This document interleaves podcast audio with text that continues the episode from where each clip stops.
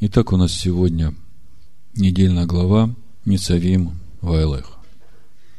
И практически она всегда читается накануне праздника Рошашана. И сегодня через эту недельную главу мы будем продолжать познавать славу Всевышнего через познание Машеха Ишуа. Недельная глава начинается с 29 главы книги Второзакония, 10 стиха написано «Все вы сегодня стоите перед лицом Господа, Бога вашего. Начальники колен ваших, старейшины ваши, надзиратели ваши, все израильтяне, дети ваши, жены ваши и пришельцы твои, находящиеся в стане твоем, от секущего дрова твои до черпающего воду твою чтобы вступить тебе в завет Господа Бога твоего и в клятвенный договор с Ним, который Господь Бог твой сегодня поставляет с тобою, дабы соделать тебя сегодня Его народом, и Ему быть тебе Богом, как Он говорил тебе и как клялся отцам твоим Аврааму, Ицхаку и Якову.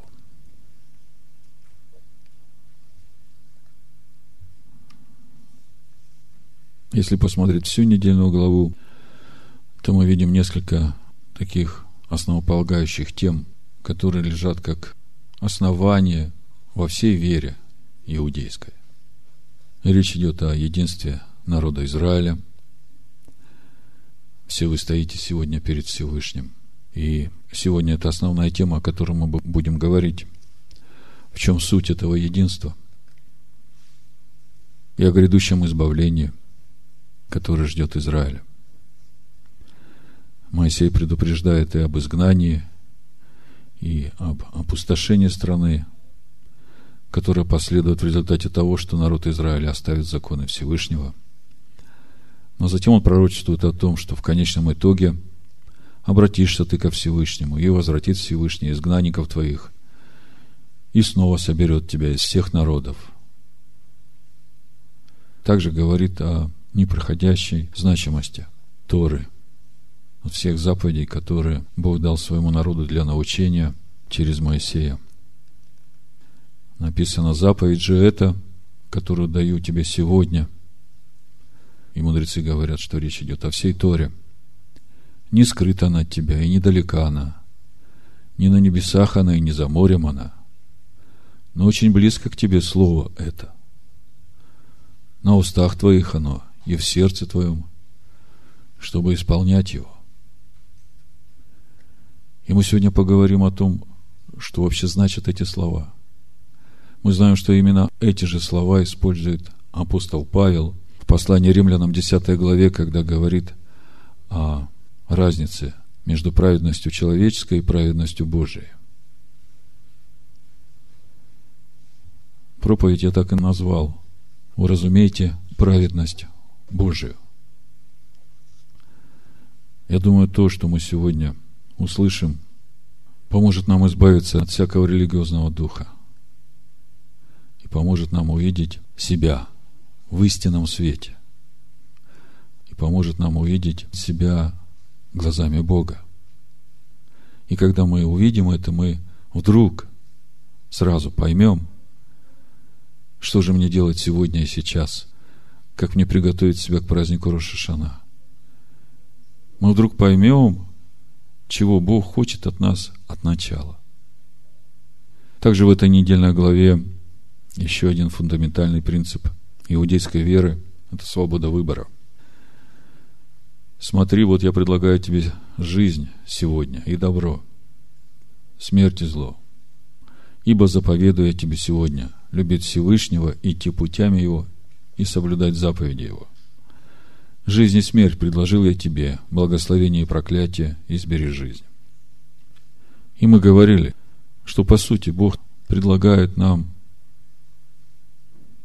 принять и познать те законы, которым устроен этот мир. Это нам нужно именно для того, чтобы нам владычествовать в этом мире – над всем, что сотворил Господь, потому что все это Он сотворил для человека. всякая попытка идти против этих законов, которыми стоит этот мир, самоубийственно для человека. И изначально Бог предлагает нам не жизнь и смерть, как мы читаем. Это следствие нашего выбора, как мы говорили на предыдущих разборах недельных глав. Это то, что касается главы Ницавим, все вы стоите. А следующая глава Ваэлех и пошел описывает события последнего дня земной жизни Моисея. Маше. 120 лет мне сегодня, говорит он народу. И я не могу больше выходить и входить.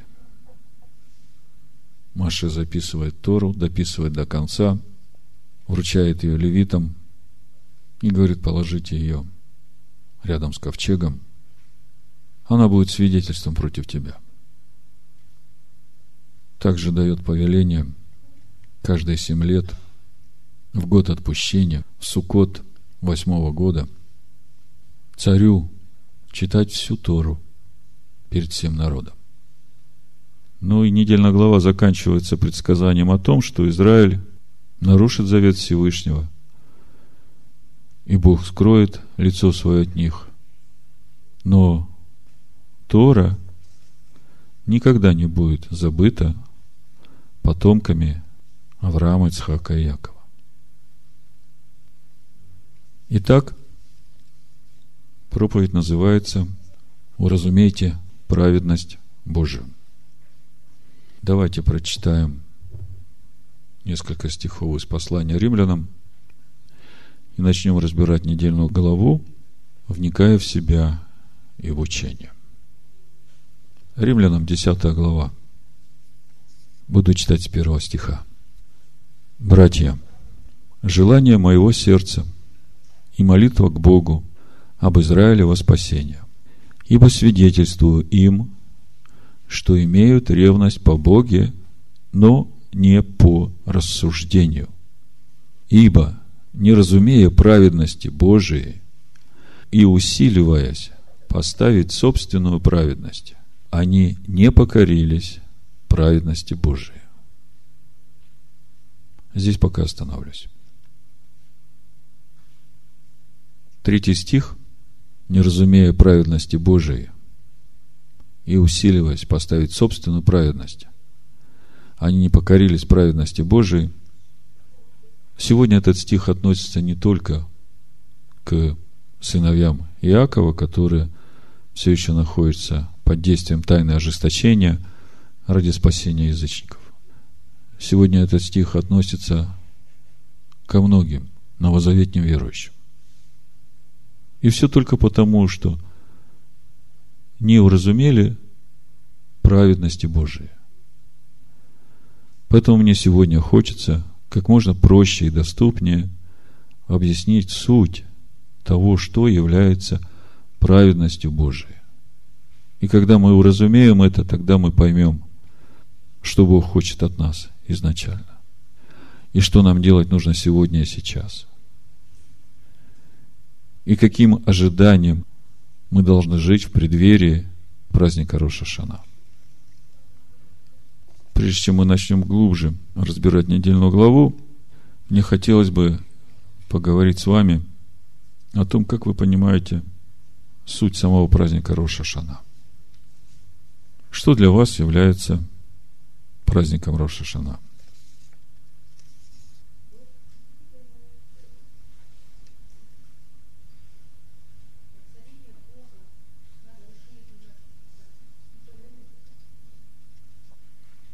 Воцарение Бога в нашей жизни, в наших сердцах. Слава Богу. Хороший ответ. Если посмотреть комментарии мудрецов Торы, то главный акцент, который делается в разъяснении сути этого праздника, это суд Всевышнего над всем сотворенным им в этом мире. Почему именно мудрецы Торы делают акцент на празднике Рошашана как дне суда? Они объясняют, что Ответ на этот вопрос лежит уже в самом начале сотворения человека. Вот некоторые комментарии я прочитаю. Тора говорит нам, что мир был создан за шесть дней. Седьмой день Бог отдыхал. И в память об этом покое празднуется Шаббат. Какому из шести дней сотворения мира соответствует Рошашана? Начало года. Оказывается, вовсе не первому дню, в который были сотворены небо и земля, а шестому дню, в который был создан человек. В этот день сотворение было завершено. Мир был запущен, и начался первый год его существования. Рассмотрим вкратце некоторые стихи из рассказа Торы о сотворении человека и о первом божественном суде. О том, как в самом начале дана была человеку возможность свободного выбора между добром и злом и одновременно возможность раскаяния и возвращения к Богу. Возможность исправления себя и своих дел. Первой главе книги «Бытие» бы решит, в 26 стихе мы читаем. «И сказал Бог, сотворим человека по образу нашему, по подобию нашему. И да владычествуют они над рыбами морскими, над птицами небесными, над скотом, и над всею землею, и над всеми гадами, присмыкающимися по земле». Если посмотреть текст Торы, оригинал, как это звучит, я немножко прочитаю, чтобы вы понимали, о чем речь идет. Вайомер Элогим. Наасо Адам Бецилмену Кидматену. Сказал Всевышний, сотворим Адама Бецилмену по образу нашему Кидматену, по подобию нашему. Мудрецы объясняют, почему праздник Рошашана – связан с судом. Во-первых, мы видим, что изначально весь мир в первой главе Бытия творит Илогим. И как объясняют мудрецы Торы, когда речь идет об Илогим, то речь идет о мере суда. То есть мы видим, что в основании этого мира заложен суд и справедливость. А потом дальше, во второй главе, когда уже начинает твориться человек из праха земного, мы видим там присутствие милости Всевышнего, мы видим, что там раскрывается имя Адонай. И вот э, говоря о сотворении человека, мудрецы говорят, мы же знаем, что Бог один творил человека, почему там написано во множественном числе. Сотворим – и отвечают. Бог, творя человека, обращается к нему самому и говорит, что только вместе с тобой ты и я можем сотворить тебя человеком по образу и подобию Божию. И через это мы видим, что сам момент начала сотворения человека закладывается ответственность самого человека в его участии в сотворении его самого по образу и подобию Бога. И вот этот первый день Роша Шана, когда человек был сотворен, он и стал точкой отчета для того, чтобы каждый год человек – приходя к этому дню, он дал отчет Всевышнему, насколько он продвинулся вот в этой главной цели и смысле сотворения самого себя, как человека, к человеку, которым он должен быть, которого Бог желает сотворить вместе с человеком. Бецилмену кидматену. По образу и подобию. И следующий стих, когда мы читаем, мы видим, что сотворил Бог человека по образу, по образу Божию. А Кидматену ничего не говорится. А Кидматену начинает говориться, то есть о подобии начинает говориться уже в пятой главе Бытие. И когда начинаешь размышлять, о чем там речь идет, мы видим, что вся родословие человека – это именно тот процесс, когда Бог творит человека, сотворенного по образу, по образу Божию, творит этого человека по подобию, вместе с человеком. Так вот, праздник Рашашана – это и есть день суда. То есть, в этот день человек должен посмотреть на себя истинного и сравнить себя истинного с тем, кто он есть сейчас – в своих мыслях, делах и поступках. А по сути, посмотреть на себя, того, которого ты знаешь, глазами Бога. И дать отчет Всевышнему. Вот почему этот день называется Днем Суда. И мы весь месяц Илул говорили именно об этом процессе о том, что лучше самим на себя посмотреть и самим себя судить,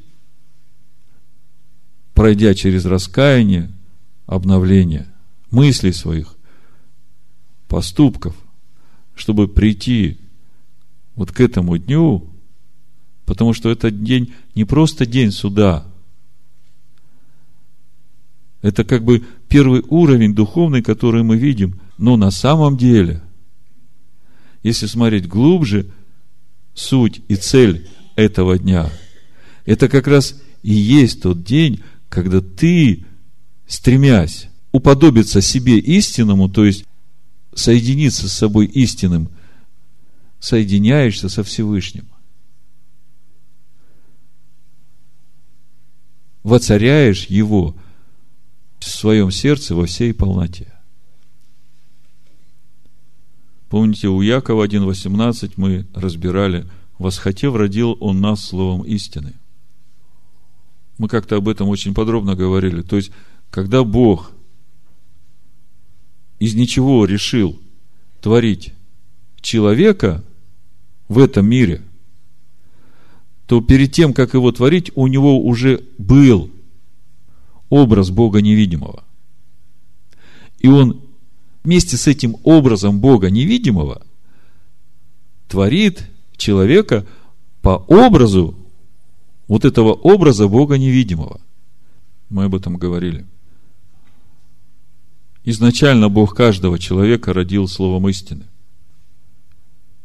И это образ Бога невидимого, по которому мы сотворены, который в нашем сердце есть. И с тех пор, как мы приняли искупительную жертву Машеха, Иешуа. Этот образ у нас ожил. Он стал реальным, живым, и из него этот свет истины светит через нас, просвещая нас. Кого нас? Так вот, суть праздника Рошашана в том, чтобы нам прийти в этот день в полном соответствии внутреннего человека, сотворенного по образу Бога, с внешним человеком, душа которого имеет свои мысли, которые определяют его поступки.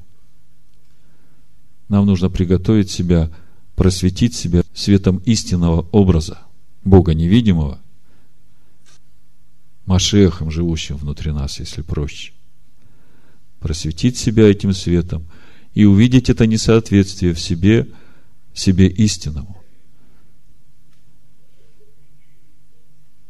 Раскаяться и устремиться всей своей душой, всей своей волей, всем своим человеческим сердцем, всем своим разумом к тому, чтобы обрести вот это соответствие. И ясно, что человек это сам один не может, но изначально Бог сказал, мы вместе с тобой это будем делать. Когда я сидел, составлял вот этот календарь праздничных служений, и у меня уже была основа, которую мы обсуждали с вами, я вдруг в духе слышу, а кто твой господин? С этим календарем, который вы тут составили, ты же пропустишь самое главное.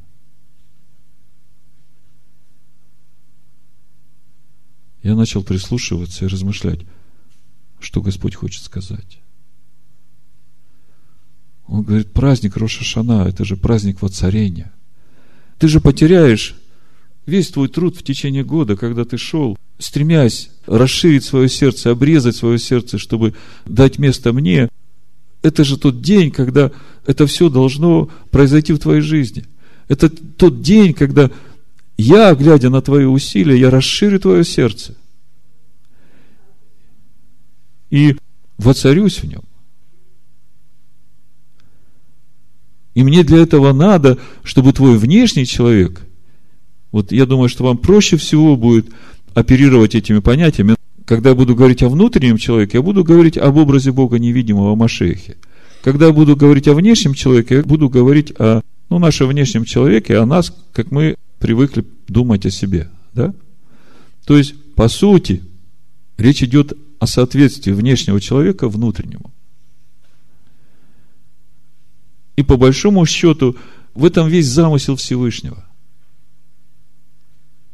Из года в год Он, открывая нам Машеха через наше познание Его, Он ожидает, что мы теперь своим внешним человеком будем э, стремиться к единению с вот этим познанным образом Машеха в нас. Я понятно говорю? И из года в год, все больше и больше познавая образ Бога невидимого, мы, познавая, мы ведь решаем, будем мы единиться с Ним, будем ли мы сообразовываться с Ним в одно. Так вот, суть праздника Рошашана именно в этом единении. Потому что, когда мы всем сердцем единимся с образом Машеха в нас, тогда мы как раз все свое сердце делаем обителю для Бога. Вот он, этот праздник воцарения, праздник труп, если говорить на глубинном духовном уровне. И это суть этого процесса, когда Бог вместе с человеком делает человека человеком. Сотворим человека по образу и подобию Бога. Вы помните, как проповедь называется? Уразумейте праведность Божию. Как бы начало мы уже положили этому разумению – Сейчас мы будем двигаться дальше. Несколько мест Писания о том, что Писания говорят о празднике Роша Шана. Вы знаете, когда я думаю о том, что большая часть, да весь христианский мир вообще понятия не имеет об этом празднике, мне становится очень грустно. Людей лишили именно того самого главного, ради чего, в общем-то, они заключили завет со Всевышним. Это как бы говорит человеку, что вот тебе нужно становиться подобным образу Сына Божьего, да, и как бы человека к этому э, побуждать, и именно тот день, который Бог назначил, чтобы запечатлить это соответствие, человека этого лишили. То есть самого главного, конечного результата, его лишили. Давайте посмотрим, э, что о празднике Роша говорит нам Писание, и потом уже будем разбирать недельную главу. То есть мы говорили о том, почему Роша Шана связывают именно с судом Бога.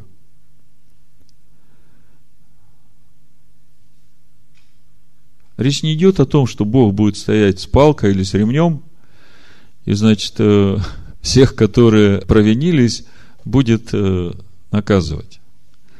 Нет, не об этом речь идет. Я хочу, чтобы вы это чувствовали в духе, как это происходит. Если Бог сказал, что это праздник труп, давайте прочитаем, что это день воцарения Всевышнего, да? День воцарения царя, то царь по-любому воцарится. Вы согласны со мной? И он не будет уже ждать, захочешь ты приходить в соответствие с собой истинным, не захочешь. Раз Бог сказал, что первое Тишре – это праздник труп, день воцарения, то так это и будет. Другое дело, что по милости Всевышнего он потом дает еще 10 дней для тех, которые не успели себя приготовить. Да? И эти 10 дней, они тоже в духовном большое значение имеют. Духовно ведь первично вы понимаете. Это тоже те процессы, которые будут происходить, когда Машех придет во второй раз и воцарится в этом мире.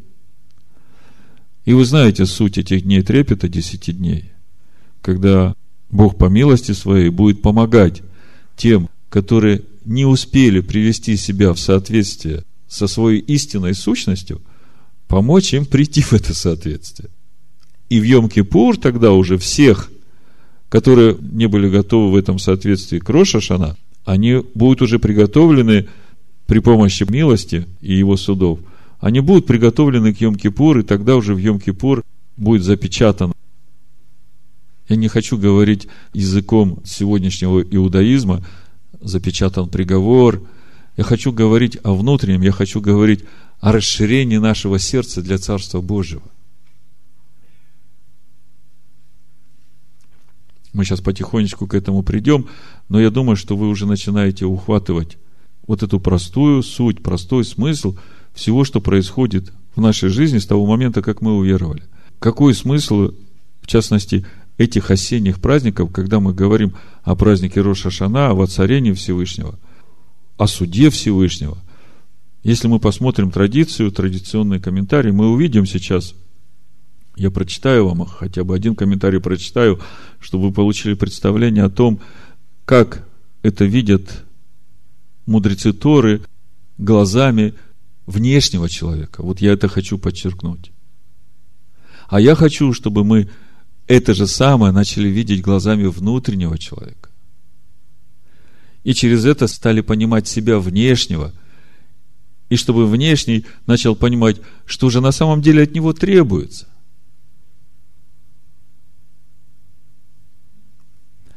Так вот, несколько стихов о празднике Роша Шана.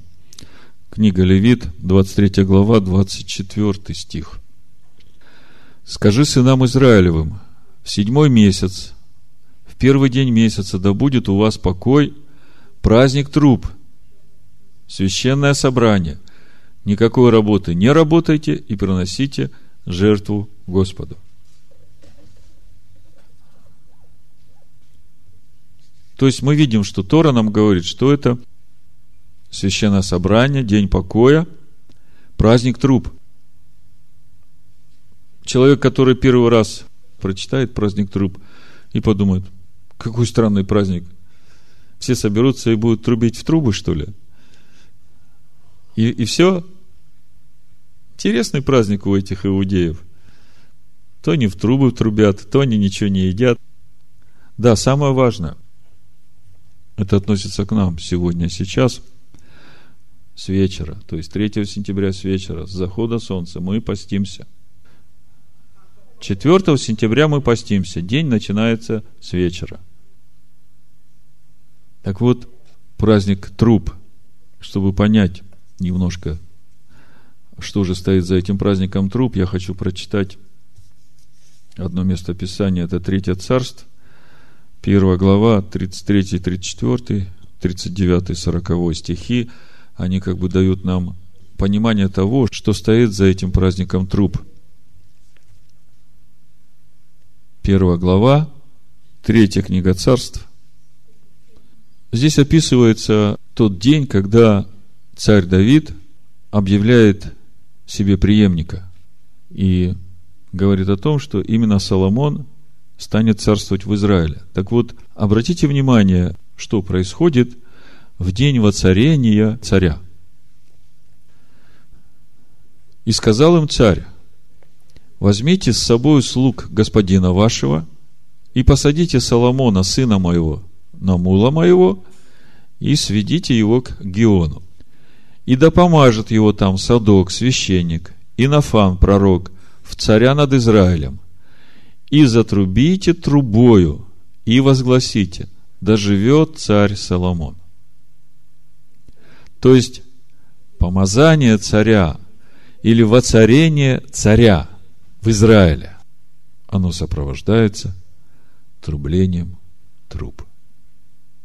И в 39 стихе здесь же мы читаем, «И взял садок священник, рог с елеем из Скинии, и помазал Соломона, и затрубили трубою, и весь народ восклицал, да живет царь Соломон». То есть, когда речь идет о празднике труб, вы понимаете, что речь идет не просто о трублении труб, как в самом действии, а речь идет о свидетельствовании воцарения царя в этом мире. А кто есть царь в этом мире? Бог, который сотворил этот мир. Недавно читал ответ на один вопрос, который мне очень понравился. Один верующий задает вопрос Равину, говорит, как вы объясните, что Бог святой, благословенный, может находиться в нечистых местах?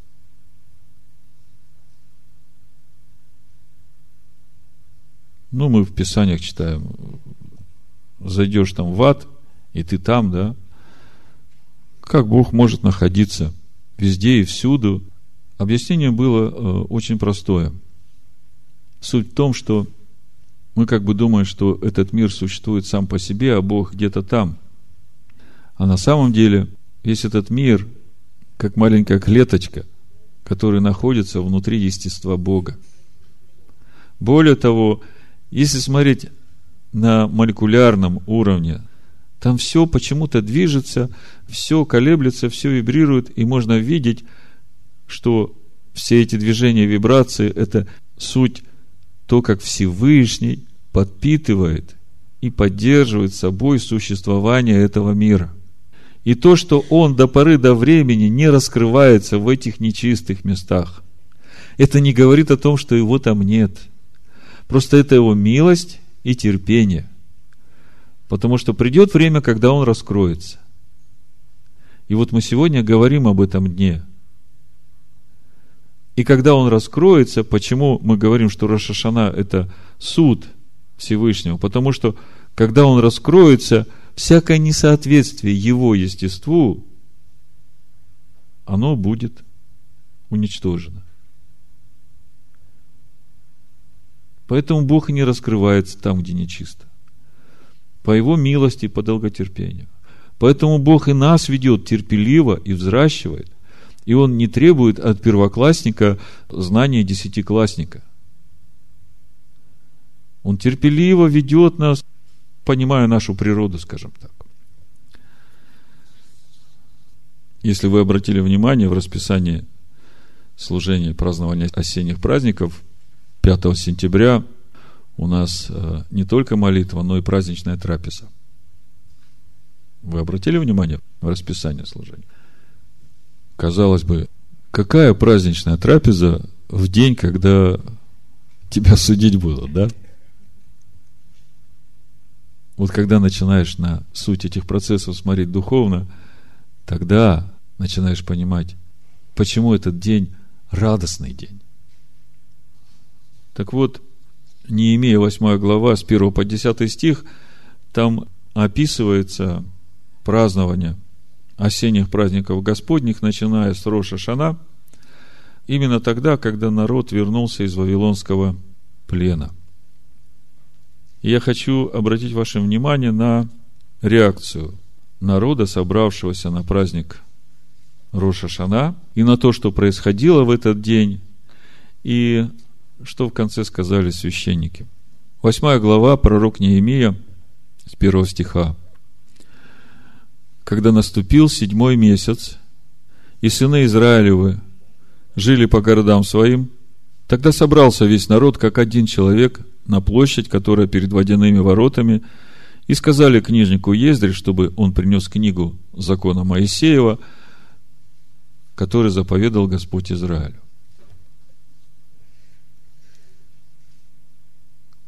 Как проповедь называется?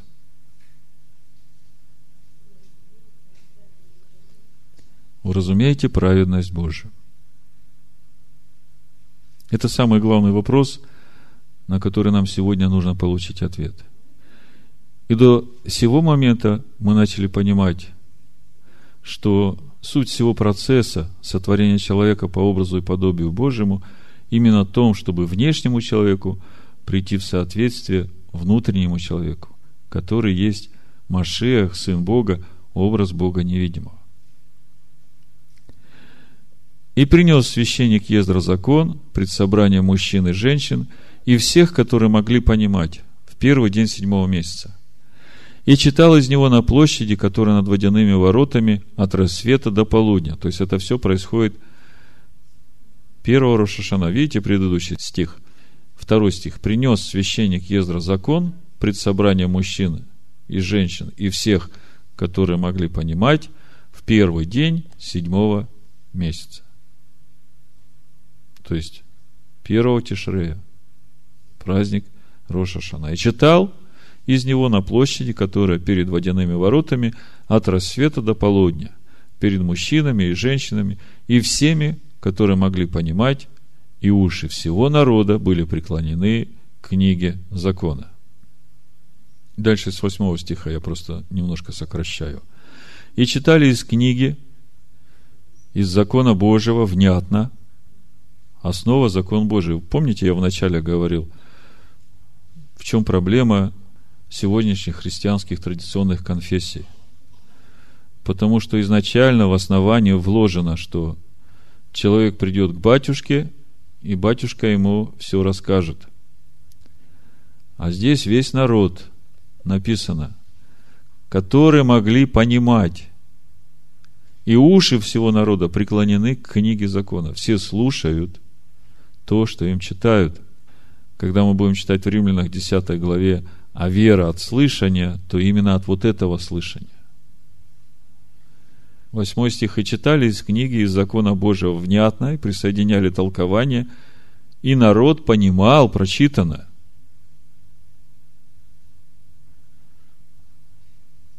Народу не говорили, «О, сия есть тайна великая, сие простым смертным знать не дано. А здесь мы читаем, что все, что читали народу, народ понимал.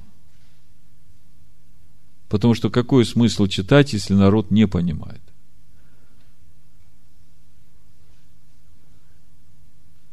И смотрите реакция народа, который понимал то, что читали им из книги закона.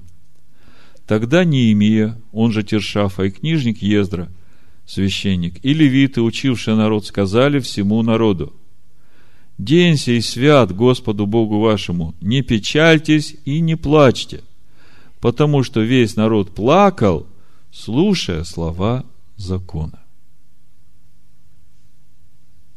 Скажите мне, почему народ плакал, слушая слова закона?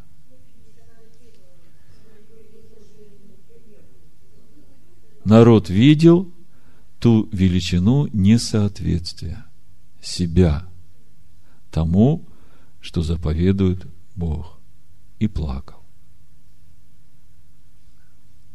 Вот вам суть праздника Рошашана.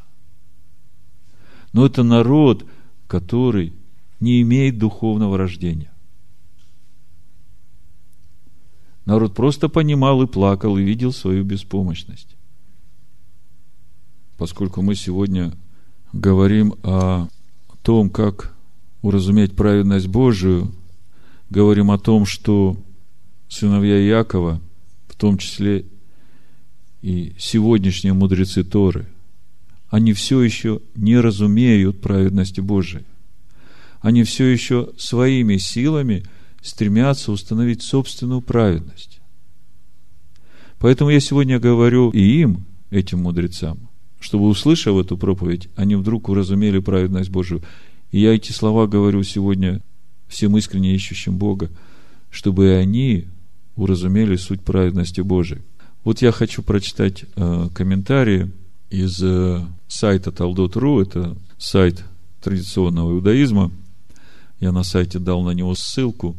чтобы э, все, которые посещают наш сайт, могли познакомиться с еврейской традицией.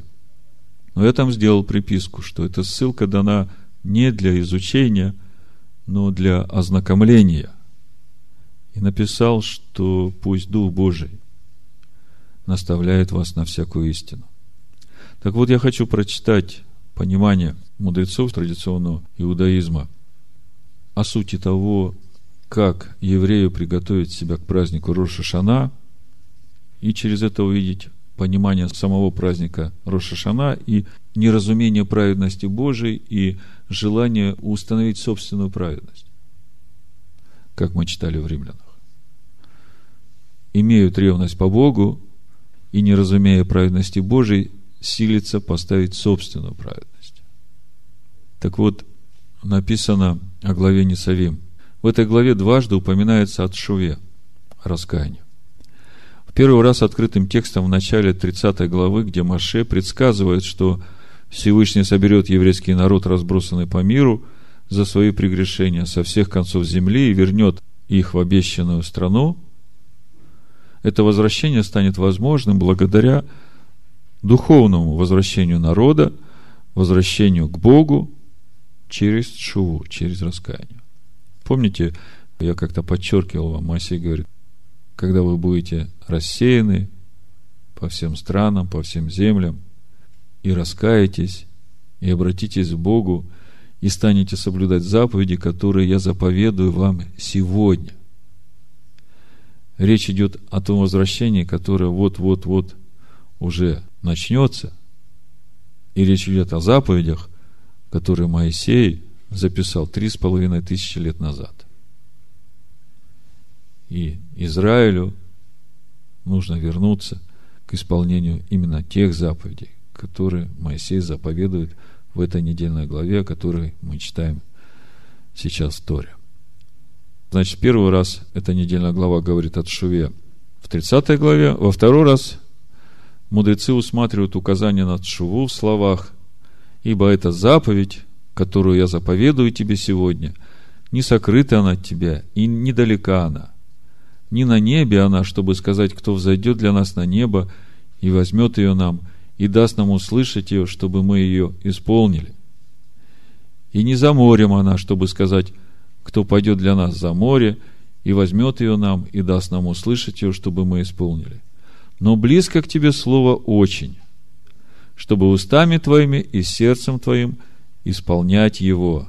Это 30 глава Дворим, Второзаконие, с 11 по 14 стих. И мы сейчас к этим стихам вернемся через послание римлянам и постараемся через разбор 10 главы еще ближе приблизиться к пониманию праведности Божией. Но когда я читал раньше эти слова в Торе, до этих откровений, о которых я вам сегодня говорю, я не мог уразуметь, о чем говорит здесь Моисей.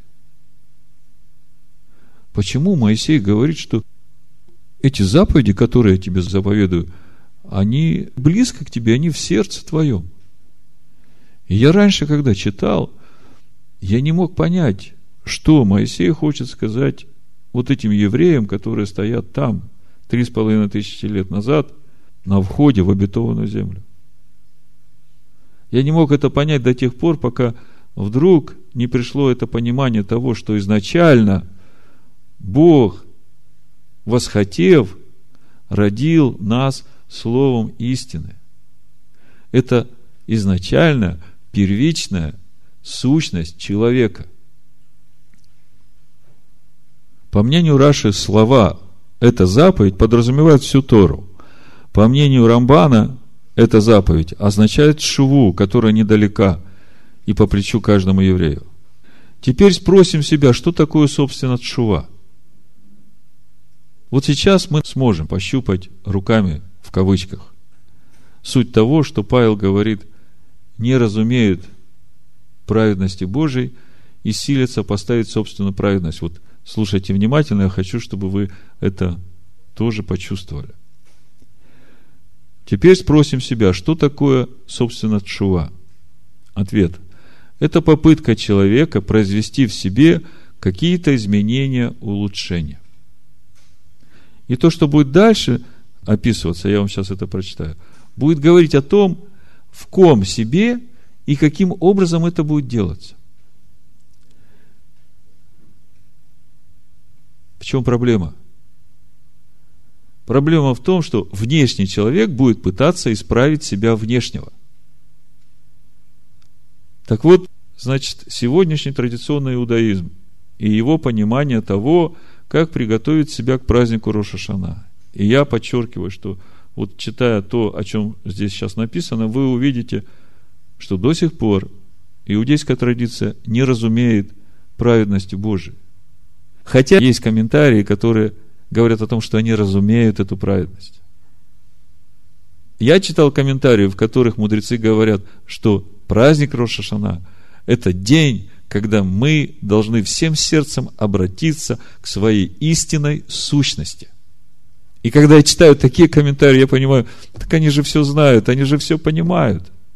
Но вот то, что я читаю на сайте, да, это та ссылка, которую я дал на нашем сайте для ознакомления.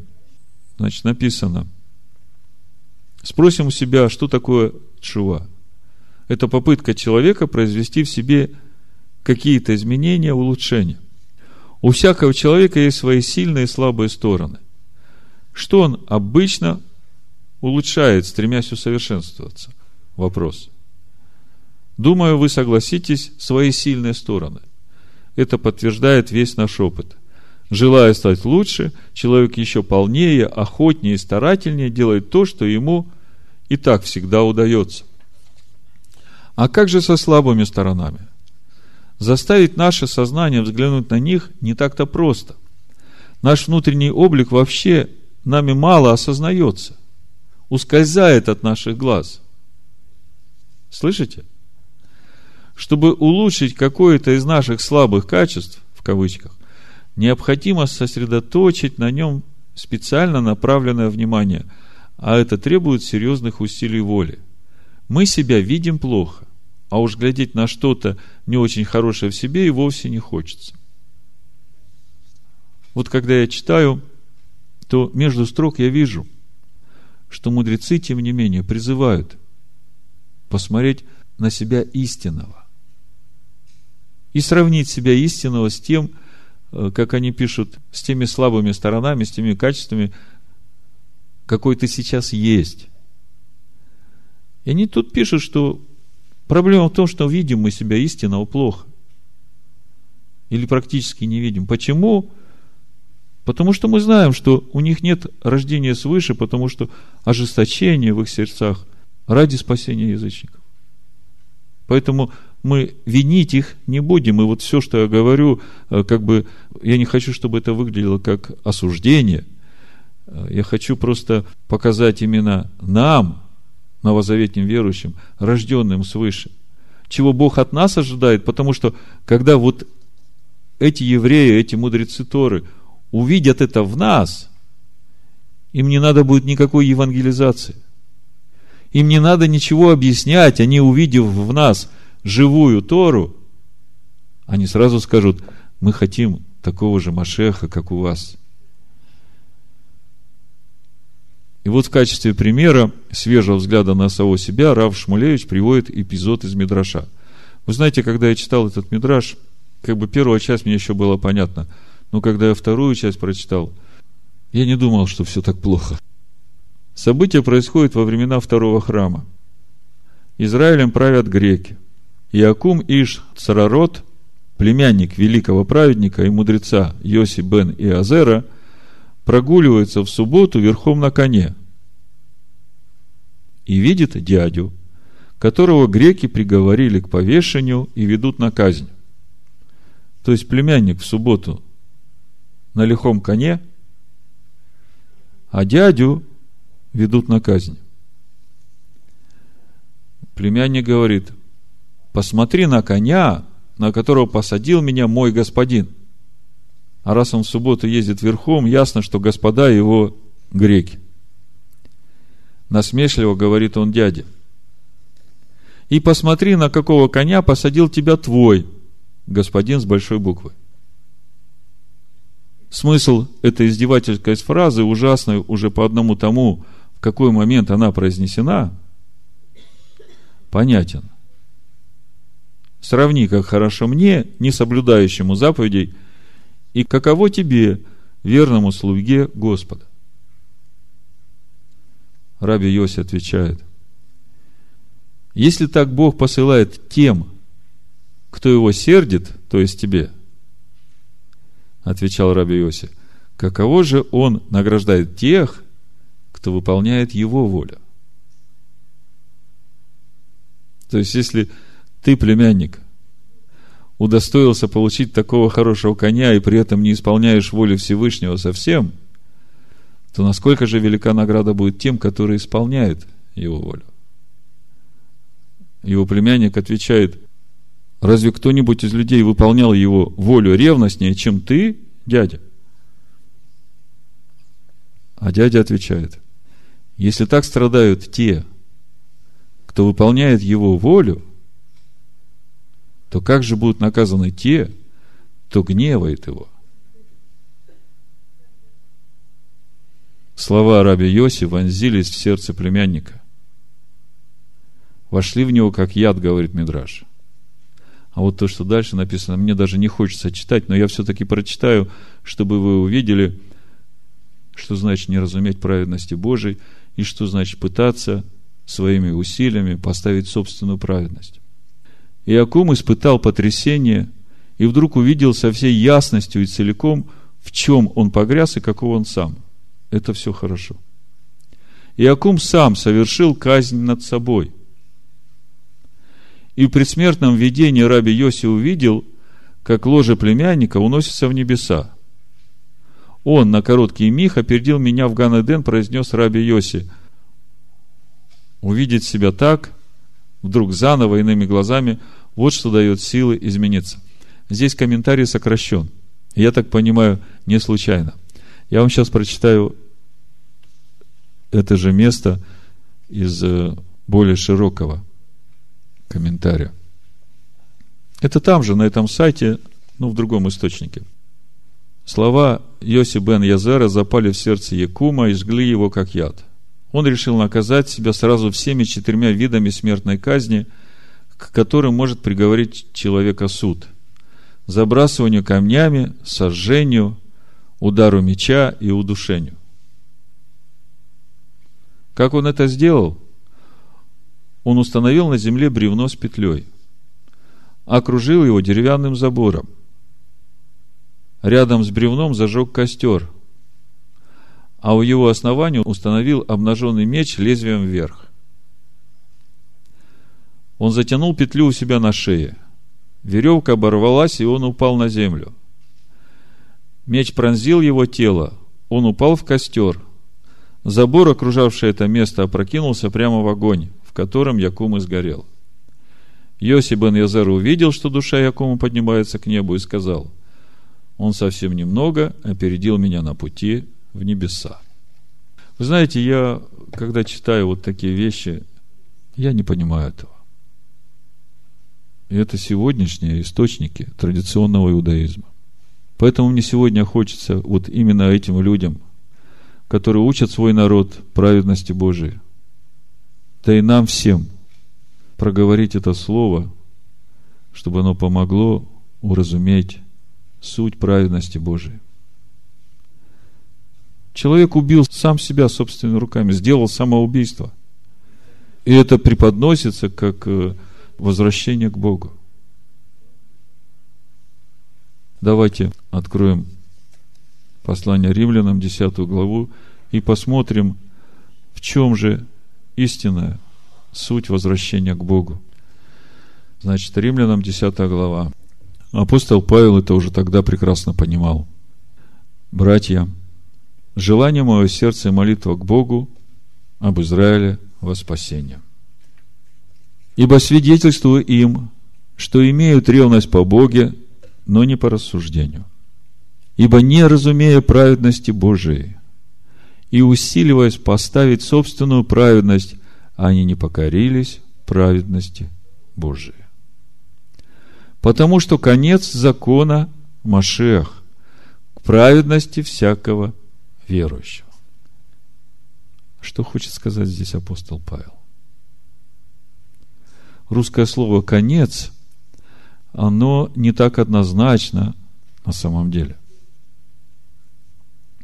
Например, конец фильма. Это в старых фильмах вот советских смотришь, там конец фильма, и дальше пленка там так мелькает. Кончилось. И вы понимаете, что слово «конец» означает, что все.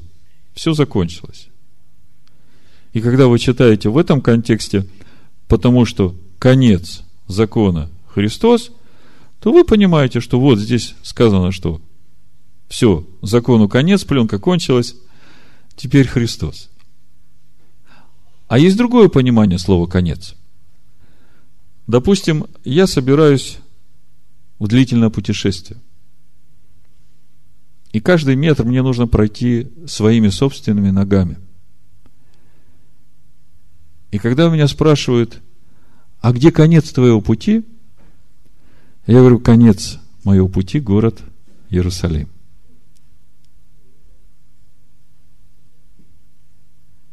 Конец моего пути – город Иерусалим. Конец закона – Машех. Понимаете, когда я говорю конец моего пути – город Иерусалим, то это говорит не о том, что после закона что-то кончилось, да? А это говорит о том, что цель всего моего пути – небесный город Иерусалим. Так вот, если смотреть по стронгу, значение вот этого слова «конец», о котором мы читаем «конец закона», по стронгу это номер 50-56. На греческом звучит как «телос». Несколько значений, и даже первое из них, которое поставлено здесь, «конец», то дальше синонимы окончание, завершение. Даже вот в этом первом варианте. Не конец, как конец, фильм закончился, а завершение закона – это Машех. Есть другое значение, переводится как цель. Цель закона. Куда ты путешествуешь? В Иерусалим. Конечная цель закона – Машех, конечная цель моего путешествия – Иерушалаем. И вот еще одно интересное значение, это там же в Стронге дается э, Гомер, ну вот спец по греческому, за 9 веков до рождения Ишуа Машех использовал вот это слово «телос», конец, в таком словосочетании, как вступление в брак – И если э, вот это значение поставить, то тогда совсем получается понятно. Вступление в брак с законом. Машех. То есть, когда ты соединишься со словом истины, то достигнешь этой конечной цели, обретешь полноту Машех. И тогда становится понятным – Почему? К праведности всякого верующего. Ибо слово это, которое я заповедую тебе, оно недалеко от тебя. Казалось бы, что оно должно было бы быть очень далеко, потому что Моисей это в Скинии получил от самого Бога, записал, и теперь читает народу. А Моисей говорит, это все у тебя есть, это все в сердце твоем, от самого твоего рождения – а вот дальше будет интересно, вы сейчас как раз читая эти стихи, вот я когда говорил, что с этим откровением, которое я вам даю сегодня, вам совсем по-другому откроются многие местописания, в частности, вот это, когда речь будет идти об исповедании устами и о том, что в сердце. Забегая вперед, сразу скажу, здесь как раз речь и идет о единстве внешнего человека, который говорит устами, со внутренним человеком, который Машех, живущий в сердце. Понимаете, когда ты единишься с собой истинным, да, то твои уста свидетельствуют об этом. Поэтому Иешуа и сказал, кто будет исповедовать меня перед людьми, того и я исповедую перед Отцом Небесным. А суть исповедания – это же не просто пустые слова говорить. Это же суть исповедания, это то, как ты живешь, как ты думаешь, твои поступки, и в конечном итоге это твое соответствие истинному образу Бога невидимого. Об этом речь идет.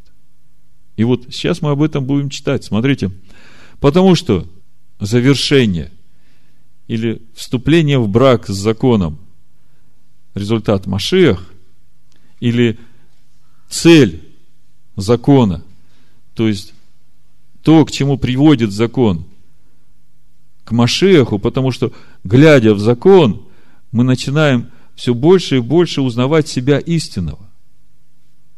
Познавая закон, мы познаем себя истинного.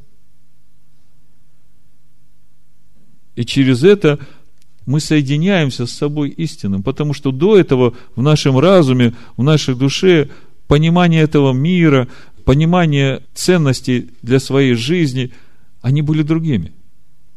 Чтобы определить, соответствует ли твое мышление твоего внешнего человека, как мы говорим, возлюби Господа Бога своего всем своим разумом, всей своей душой, всем своим сердцем, всей своей крепостью. Так вопрос, о чем идет?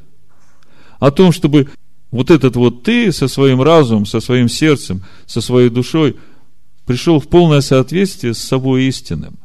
В этом и суть твоего единения, суть твоей любви к Богу.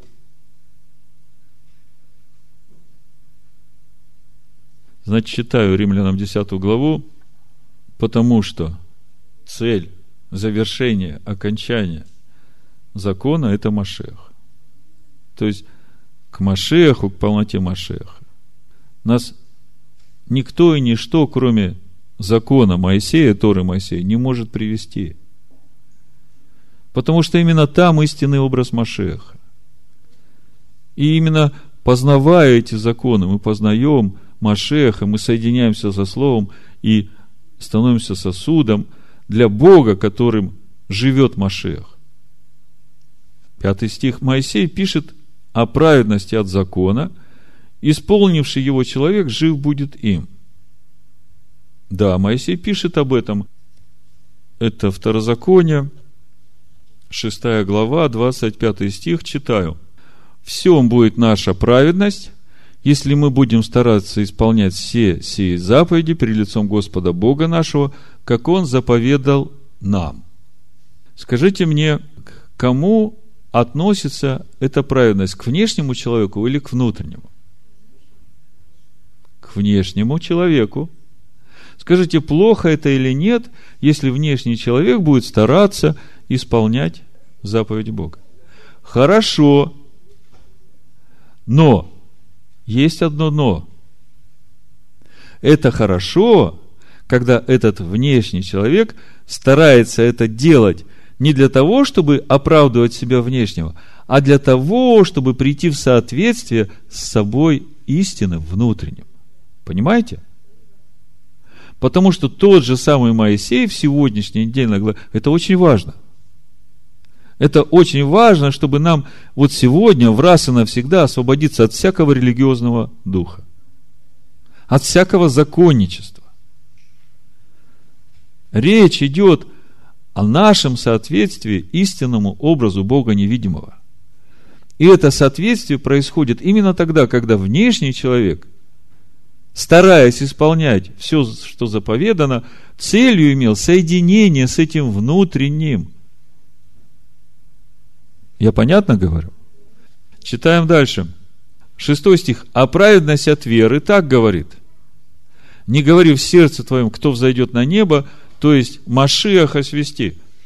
Мы только что читали в сегодняшней недельной главе, Второзаконие, 30 глава, 12 стих, 11, 12 и дальше. Ибо заповедь сия, которую я заповедую тебе сегодня, не недоступна для тебя и недалека – она не на небе, чтобы можно было говорить, кто взошел бы на нас на небо и пришел, принес бы ее нам и дал бы нам услышать ее, и мы исполнили бы ее. Слушайте, Моисей говорит о заповеди, и мудрецы говорят, что под этой заповедью подразумевается вся Тора. А апостол Павел здесь говорит те же самые слова, только вместо слова заповедь использует слово «машех». Как вы думаете, э, Павел что-то перепутал или Павел что-то хочет нам сказать?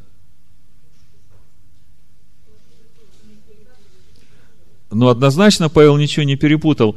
Павел просто черным по белому продолжает свою мысль, что вся Тора Моисея течет из Машиаха, как последующего духовного камня. И здесь он конкретно говорит, что это и есть Машиах. Или кто сойдет в бездну, то есть Машеха из мертвых возвести. Но что говорит Писание? Близко к тебе слово в устах твоих и в сердце твоем. Где это Писание говорит? Это тот же самый Моисей говорит. Здесь же, в 30 главе, 14 стих. Но весьма близко к тебе слово сие. Оно в устах твоих и в сердце твоем, чтобы исполнять его. И я вам вначале говорил, больше всего меня удивляло все время то, что Моисей здесь хочет сказать. На основании чего Моисей вдруг здесь говорит, что Тора, которую он получил от Бога, что она уже известна человеку. Так вот, Моисей здесь как раз и говорит, и апостол Павел это же самое подчеркивает – ни в чем не противоречия Моисею, он говорит, что это слово в твоем сердце. Изначально, когда Бог тебя сотворил по образу, образа Бога невидимого. А дальше написано, смотрите, вот 9 стих, то есть в 8 стихе, близко к тебе слово в устах твоих и в сердце твоем. Речь идет о том, что истинный образ Бога невидимого внутри тебя есть, и это ты истинный, твое истинное сущностное «я». А в девятом стихе речь идет о внешнем человеке. Ибо если устами твоими будешь исповедовать Ишуа Господа, поймите, если я устами своими говорю Ишуа Машех мой господин, то я как бы свидетельствую о том, что я, внешний человек, ничего от себя не делаю. Что воля моего внутреннего человека, Машеха, живущего во мне, и воля меня внешнего полностью совпадают. Понимаете, когда я говорю, что Ишуа мой господин, а в другом месте мы читаем у Павла, он говорит, только Духом Святым можно назвать Ишуа господином. Это именно тот момент, о котором Бог говорит, сотворим человека по образу и подобию, и говоря сотворим, Бог обращается к самому человеку, потому что сам человек это сделать не может, а Бог без желания человека это тоже делать не будет. Это именно вот то самое ценное для Бога в том его сотрудничестве с человеком по созданию человека по образу и подобию Бога. И вот праздник Роша Шана – это как бы точка на кругу нашей жизни – когда из года в год, идя этим путем, мы останавливаемся перед Всевышним и проверяем себя на соответствие всем тем откровениям, которые Он нам уже дал. Проверяем себя внешнего на соответствие себе внутреннему. И когда есть полное совпадение, это и есть суть приготовленная обитель для Всевышнего, где Он воцаряется и расширяет – Почему расширяет наше сердце? Потому что многие вопросы, в которых мы еще не достигли этого духовного уровня, но мы двигались в этом направлении, Бог приходит и помогает нам. И вот это суть как раз вот этого процесса, когда Бог вместе с человеком творит человека по образу и подобию – значит, 9 стих. «Ибо если устами твоим будешь исповедовать Ишуа Господином и сердцем твоим веровать, что Бог воскресил его из мертвых, то спасешься». Раньше, когда я читал «сердцем твоим веровать», что Бог воскресил его из мертвых, я думал, что тут сложного? Как бы все знают, что Иисус Христос воскрес. В чем здесь соль? Павел здесь говорит о том, что если сердцем твоим будешь веровать, что Машиах живой, воскресший, живет в тебе. Понимаете, ведь мы как получаем рождение свыше? Мы как получаем возрождение Машеха в себе? через веру в то, что Иешуа взял на себя все наши грехи. И в этот момент возрождается истинный наш образ, Машех, живущий в нас, возрождается. И если я сердцем верую, что Он возродился во мне, если я сердцем верую, что Он это и есть я истинный, с которым мне теперь нужно прийти в соответствие, то вот это именно то, о чем здесь Павел говорит, спасешься. И подтверждение этому следующий стих, потому что сердцем веруют к праведности. Помните, мы только что говорили, конец, цель или исполнение закона Машех. Сердцем веруют к праведности. В чем же тогда суть праведности Божией?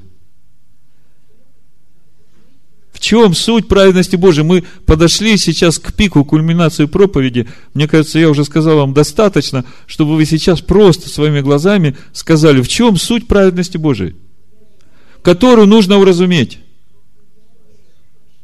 Суть праведности Божией, которую человеку нужно уразуметь в соответствии меня внешнего живому Машеху, живущему во мне. Или по-другому – единение меня с собой истинным. Я понятно говорю? А когда происходит это единение меня с собой истинным, мы становимся обителю Бога, идем в полноту возраста Машеха.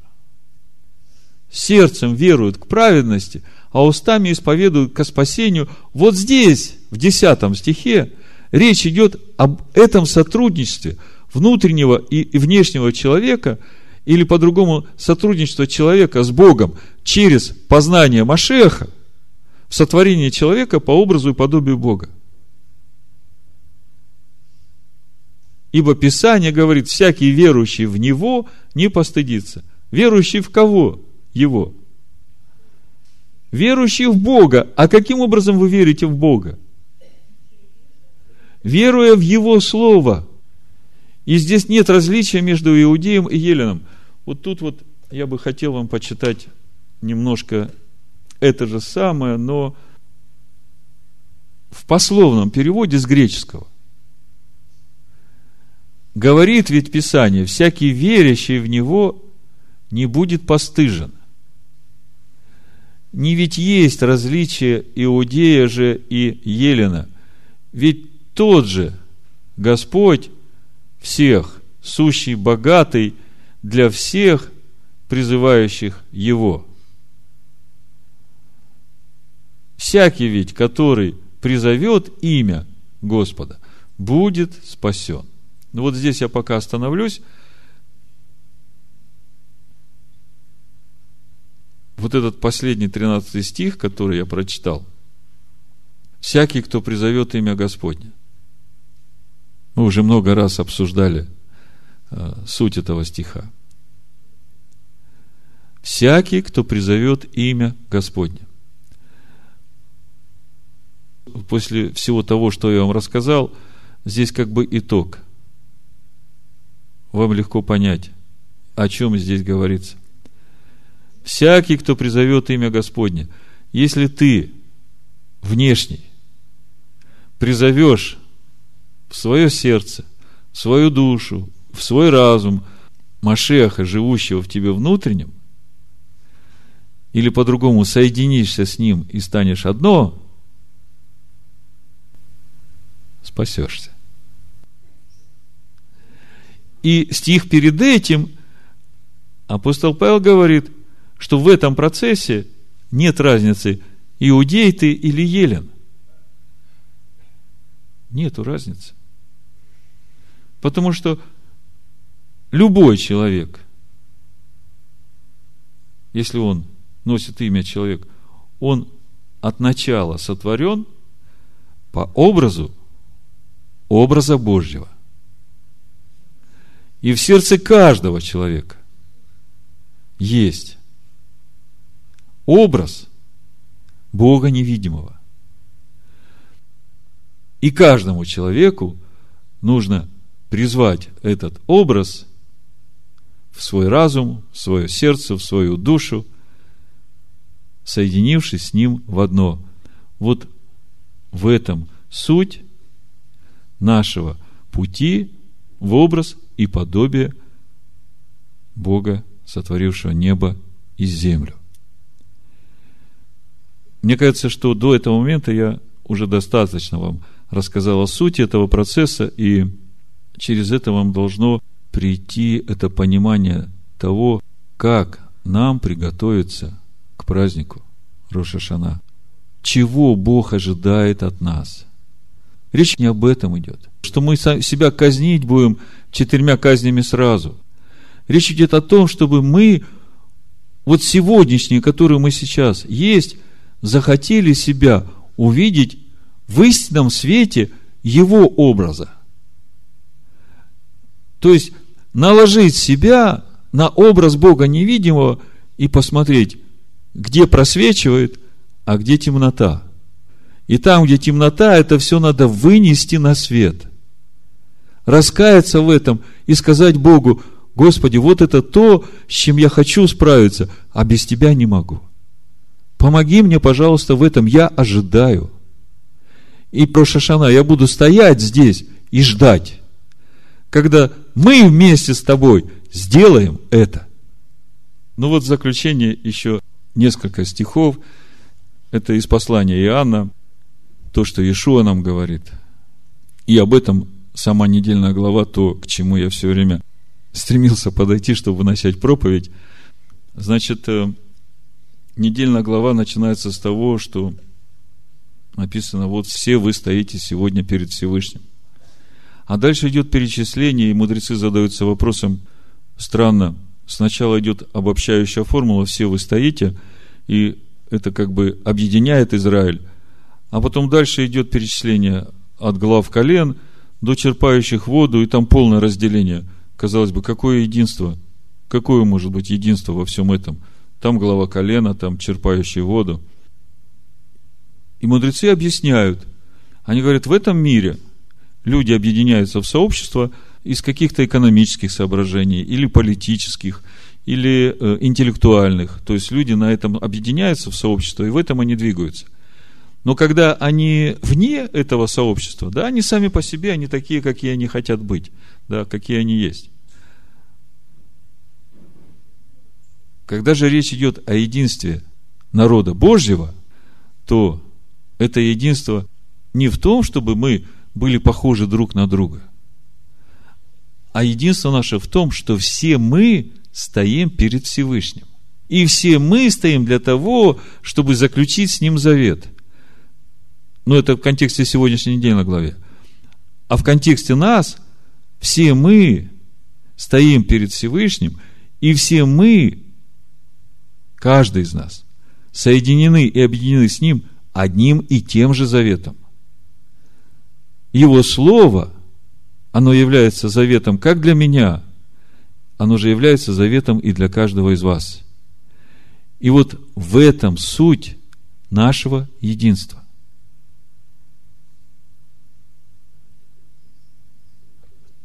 Я сейчас вам немножко прочитаю из э, Евангелия от Иоанна, и вы поймете. Этот вопрос не просто теоретический. Это очень-очень важный практический вопрос – Например, сегодня можно услышать такое, ну, вы знаете об экуменическом служении. Это в общем, да? Мы все любим одного Бога. Зачем нам притыкаться об разногласия в наших доктринах? Давайте выберем те общие моменты, которые нас объединяют, и на этом объединяться. Мы же одно, мы же все народ Божий – И трудно как бы что-то сказать против такой позиции, да? Так вот, я вам скажу, что как бы люди не пытались объединяться, единственное, истинное единство в народе Божьем именно в Его завете.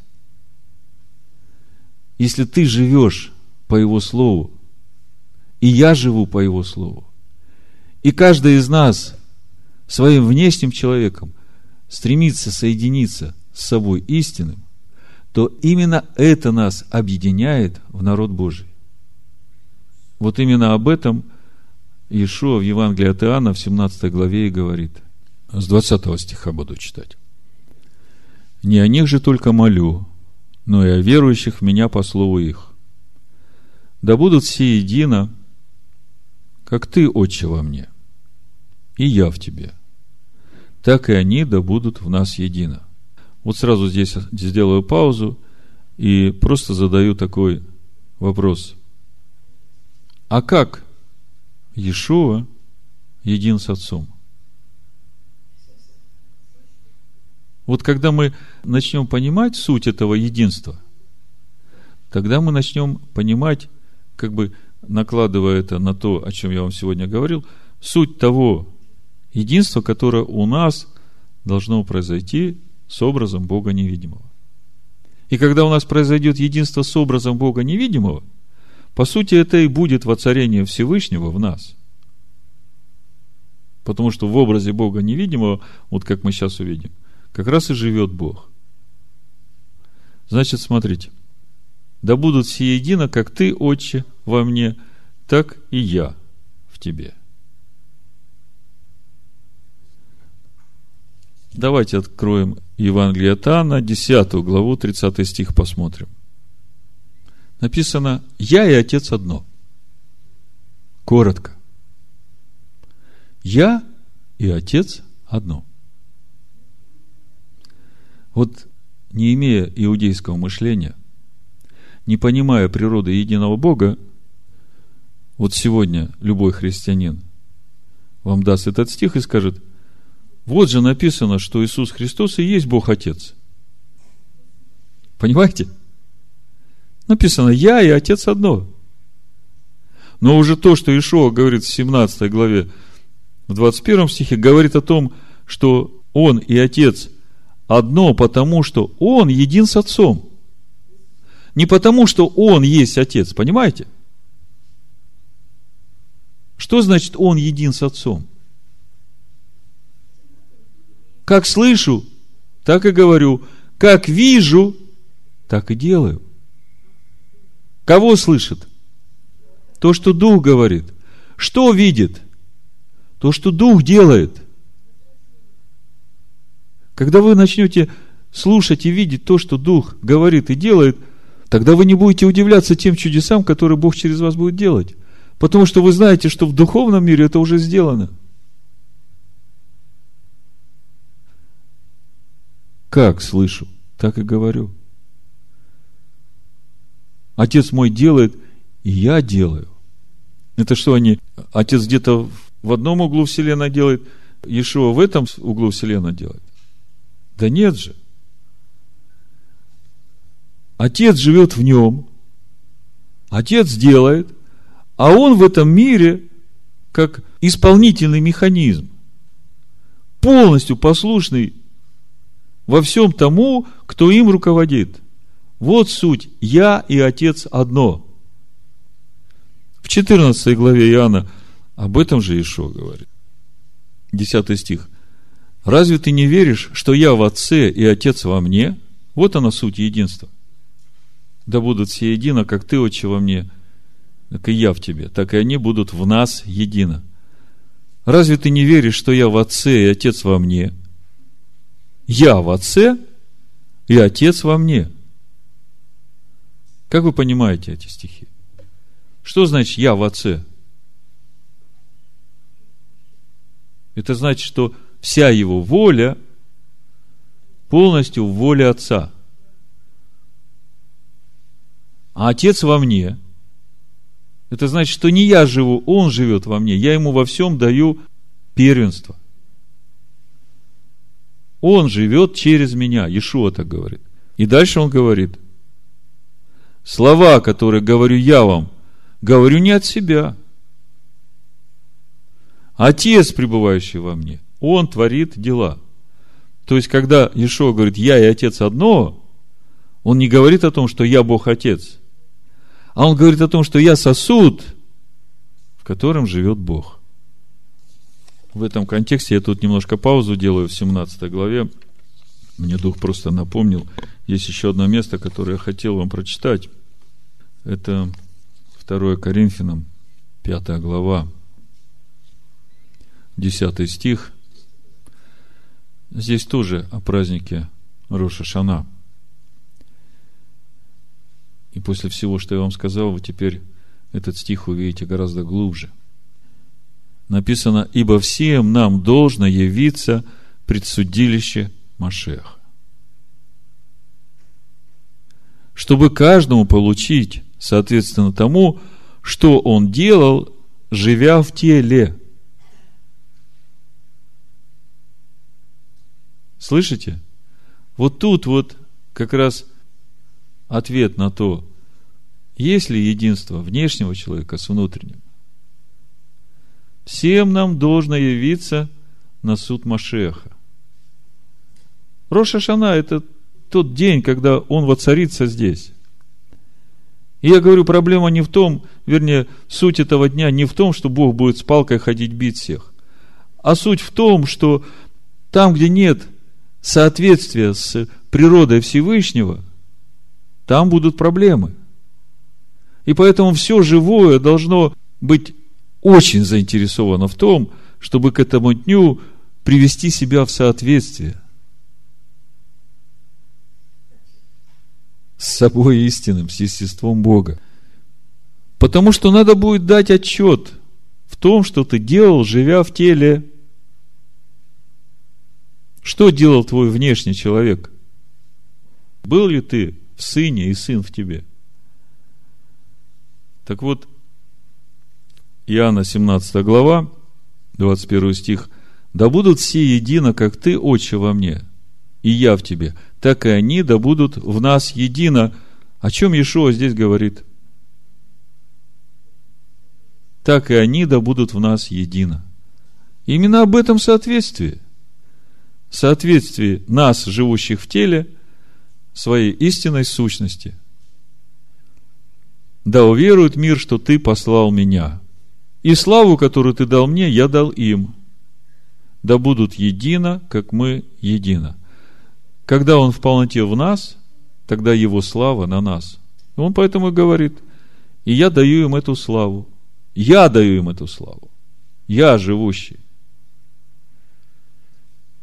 23 стих. Я в них, вот она вся духовная конструкция нас, человеков, сотворенных по образу и подобию Бога. Я в них, и ты во мне. Ты это кто?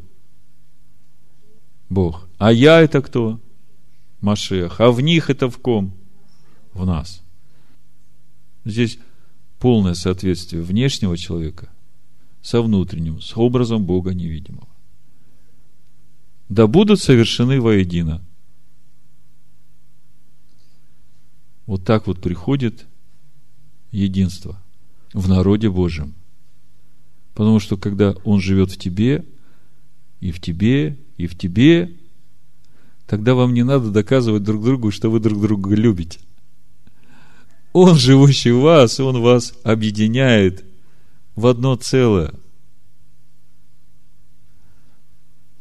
Ишуа говорит, я в них, и ты во мне, да будут совершены воедино – и да познает мир, что ты послал меня и возлюбил их, как возлюбил меня. У меня вопрос. Как возлюбил Бог Иешуа?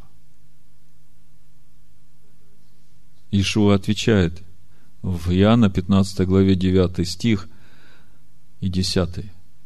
Как возлюбил меня Отец, и я возлюбил вас, прибудьте в моей любви если заповеди мои соблюдете, прибудете в моей любви, как и я соблюл заповеди Отца моего и пребываю в Его любви. Первый ответ. Я спросил, как возлюбил Бог Иешуа. Я пребываю в Его любви, потому что соблюдаю Его заповеди.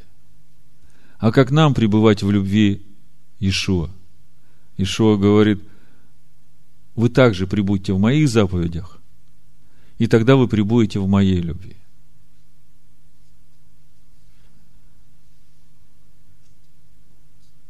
Как проповедь называется? Уразумейте праведность Божию. Ну и скажите мне теперь своими словами, как вы уразумели праведность Божию?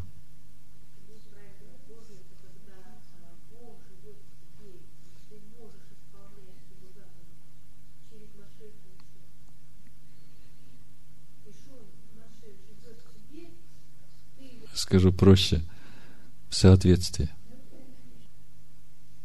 Праведность Божия в моем соответствии себе истинному. Потому что я истинный – это Машех, живущий во мне. Если он во мне, то Бог в нем живет во мне, и в этом моя праведность. Амин. Господь, мой свет, мое спасение, кого бояться мне теперь? В нем сила вся и утешение, В нем жизнь моя теперь вся без потерь. Исполнен духом я свободен, И весь ему принадлежу. Мой Бог со мной, дела его творю, С ним я силен, теперь я все могу. Любовь, любовь меня спасает, Любовь, любовь меня ведет. Любовь, любовь, лишь сердце знает, Когда любовь твоя во мне живет. Любовь, любовь, любовь твоя, любовь, любовь. Спасет меня, Отец, любовь твоя. Люблю тебя, Господь, ты чудо, ты слава новая моя. Хвалить тебя всегда я буду, К тебе стремлюсь безбрежные края. Ищи меня, ищи, сыночек, Ищи, победу обретешь. Ищи мой маленький росточек, И в царство ты мое тогда придешь. Любовь, любовь меня спасает, Любовь, любовь меня ведет. Любовь, любовь, лишь сердце знает, когда любовь твоя во мне живет. Любовь, любовь, любовь твоя, любовь, любовь спасет меня, Отец, любовь твоя.